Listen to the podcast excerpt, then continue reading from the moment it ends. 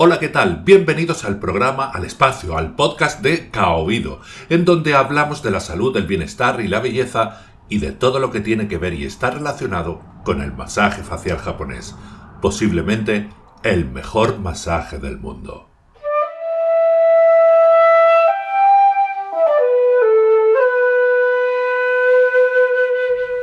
Episodio número 8. La ambición del masajista. Recientemente ha sido el Día Internacional del Masajista y aprovechando ese reconocimiento me he propuesto hacer una reflexión sobre esto de ser masajista. Y nada, aquí va este programa. Además, envío a través de Internet un enorme abrazo a toda persona que se dedica a los masajes, no importa que sea profesional o de forma aficionada. Así que Hoy me he propuesto hablar de la ambición del masajista que puede igualmente aplicarse a la, estética. Así que el abrazo de antes va también para todas las personas que se dedican a la estética. Y menos mal, menos mal que soy bastante grande y tengo brazos largos, porque no veas la de gente que tiene que caber en ese abrazo. Y bueno, eh, un poquito. Cuando digo ambición, me refiero a ese deseo casi irrefrenable de conseguir algo. Muchas pueden ser las razones de por qué alguien llega a ser masajista. Por lo general suelen ser personas a las que siempre se les dio bien. Mira, ¿no, te ha ocurrido alguna vez que te has sentido mal, no sé, unos hombros cargados, los gemelos duros y maltrechos, el cuello duro, tenso y molesto, y le has pedido a alguien que te dé un masaje? No me refiero a pedir cita a un masajista, me refiero a pedir, no sé, a un amigo, a una amiga, a tu hermano, a tu hermana, a tu padre, a tu pareja, yo qué sé. Eh, eh, eso, eso es muy habitual, eso es muy normal, ¿verdad? Y a veces te encuentras con que ese alguien a quien se lo pide, pues lo hace especialmente bien y tú te sientes estupendamente después de haberte dado un, masajito. Sabes que no es masajista, obviamente, porque no lo ha estudiado y, bueno, porque, porque esas cosas se, se ven, ¿no? Pero descubres que tiene esa intuición, esa cualidad que hace que su tacto provoque alivio. Y claro, ya sabes a quién pedirle un masaje la próxima vez que sientas esa misma molestia. Y la persona que ve que tiene ese talento, la, persona que descubre que tiene ese talento, ¿qué le pasa? Pues resulta que se siente bien. Se siente muy bien al ver que, que con algo que hace con sus manos consigue que las personas se encuentren mejor no sé, y, en algún momento de su vida hay un clic, un algo que hace que se decanten por el masaje para poder vivir.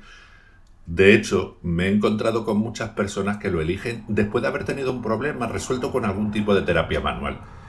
Y curiosamente se deciden por el masaje para poder ayudar del mismo modo que encontró alivio o solución para sus propios problemas.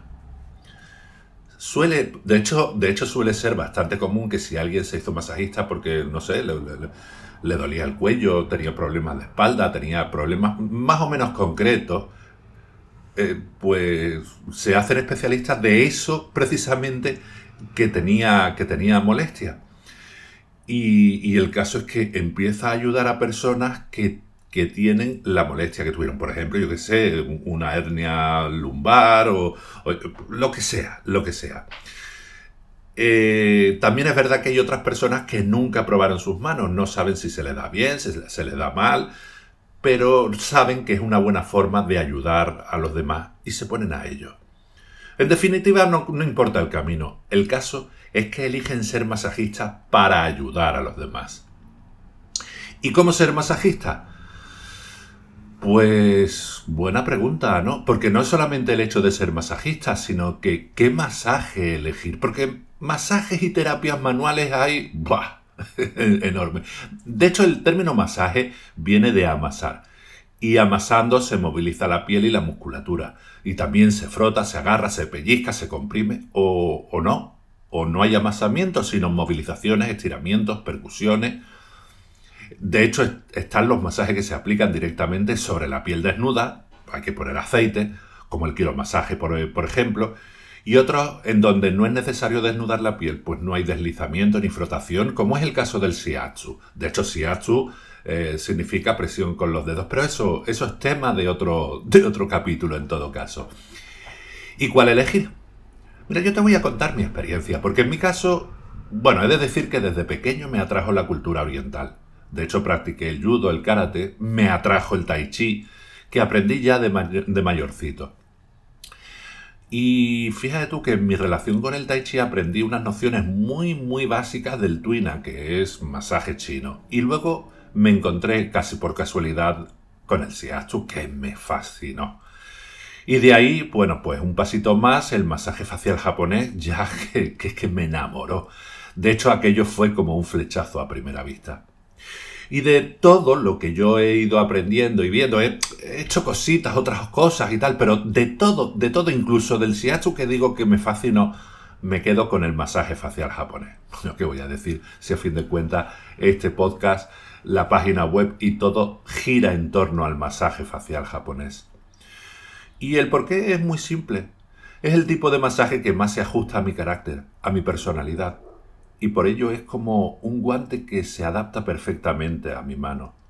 Nos acoplamos el masaje y yo y creo que es una forma relativamente sencilla de ayudar a las personas que tienen distintos problemas. El caso es que una vez descubierto el masaje que, que, te va, una vez que descubres el masaje que te va, comienza un periodo de aprendizaje, de esfuerzo en el dominio técnico. Eso lleva tiempo, eso lleva bastante tiempo. También depende del masaje que hayas elegido, el tiempo puede ser mayor o puede ser menor, pero ese tiempo de tu vida lo tienes que invertir en el aprendizaje. Pero no solamente es el dominio técnico, no solamente es el hecho de mm, cómo utilizar la mano, dónde poner la mano, de dónde va, dónde va, con qué presión, con qué... No, no, no, no, no solamente eso. También está el desarrollo de las cualidades que debe tener un masajista y esas cualidades, por lo general, están en relación con el trato a y con los demás. Me vas a perdonar, me vas a perdonar, pero al menos hoy no voy a hablar de las cualidades del masajista. En realidad esas cualidades son casi piropos. Y claro, lo que no tengo, no, no, no tengo todavía demasiada soberbia, bueno, soberbia. Lo que no pienso es autodirigirme ningún, ningún piropo. Pues estaría feo, ¿verdad? A fin de cuentas, yo soy masajista y cuanto diga de bueno, me lo estoy diciendo a mí mismo. Y esa es la ambición del masajista, ayudar a los demás. Y ya te digo yo que si alguien quiere hacerse rico, el de masajista o el de esteticista es de los últimos oficios que se le ocurriría. Oye, que se puede vivir bien incluso con bastante holgura, pero jamás te harás rico.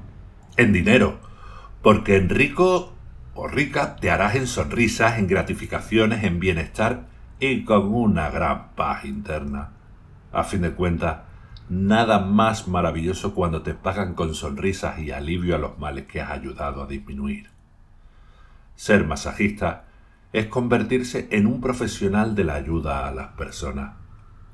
Así que si tú quieres ayudar a los demás a través de los masajes, bien haciéndote profesional o haciéndolo con un poquito de más de más sentido, más criterio, piensa en el masaje facial japonés como una herramienta de ayuda y Aka Oído como tu escuela.